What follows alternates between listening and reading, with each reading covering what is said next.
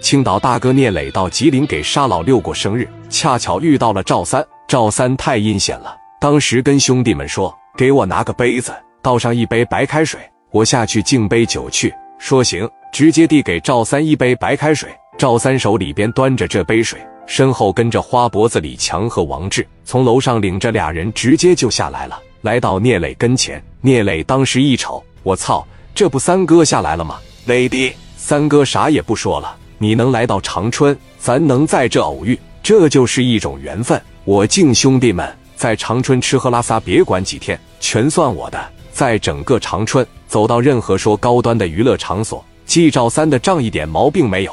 那来吧，磊弟，我干了！啪的一碰杯，蹲着一下子，我都没给你反应的机会。紧接着后边那哥俩也是一杯白开水，二话没说，蹲着一下全干了。磊哥当时拿着一杯酒，呲溜一口的也干了。沙老六咬个牙，硬挺着呲溜的一口干了。赵三说：“我不打扰磊弟了，你们在这喝着，我上去陪兄弟们喝会。”聂磊说：“上楼吧，一会我上去给你们敬酒。”赵三他们当时就上楼了。但是你看这个时候啊，来事了，打外边从外地来了一个贼眉鼠眼的小偷。这哥们打一枪换个地方，就是在长春偷一下，完事就离开这个地方，所以从来不掉脚。这小偷当时一眼相中赵三的车了，一看车牌号四个三。绝对是有钱人用的，这样的车里通常多少都有现金。当时拿着一个小撬棒，朝着虎头奔的后边趴着一杵，一使劲给后备箱撬开了。他身上带的有那个信号屏蔽器，车子一点声没有。给后备箱一打开，一共四大箱子，俩手啪嚓的一拎起来，扭头就跑了。完事人就离开长春了。到后来也没有找到这个小偷。赵三在上面喝酒喝差不多了，当时准备要走了。说这么的，上车里边把钱拿来，把咱这一桌账算了，给聂磊他们这一桌账也算了。你去吧。当时花博李强蹭的一站起来，从楼上的救下来。等到虎头奔跟前，傻眼了。我操，这车谁给撬了呢？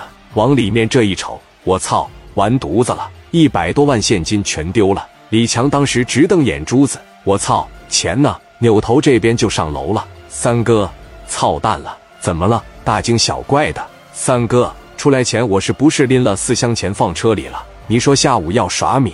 对呀，一共一百二十万吧？拿来没呀？三哥，完了钱丢了。赵三这个人有钱也舍得花钱，输钱都不心疼，但是没人舍得丢钱吧？而且赵三这个人不吃亏，更不吃哑巴亏，就是买个猪头肉，你多要我五块钱，我回去都得给他把摊砸了，就这么点格局。那你说这一下丢一百二十万，赵三能受了吗？我操他妈的，谁干的啊？怎么能丢的呀？后备箱让人给撬了，不对呀，我那车防盗系统怎么没管用呢？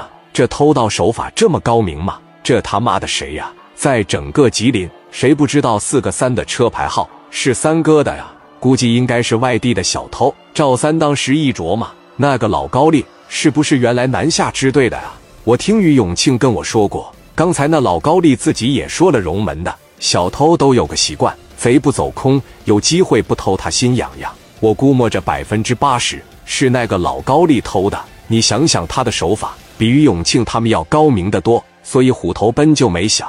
赵三当时说：“这他妈胆也太大了！”我看这意思，聂磊还是对我怀恨在心呐。这沙老六肯定也是对我怀恨在心。这帮人联合起来耍我，操！我他妈的好心要帮他结账。他反手把我钱偷了，行啊，这他妈是给我下马威来了。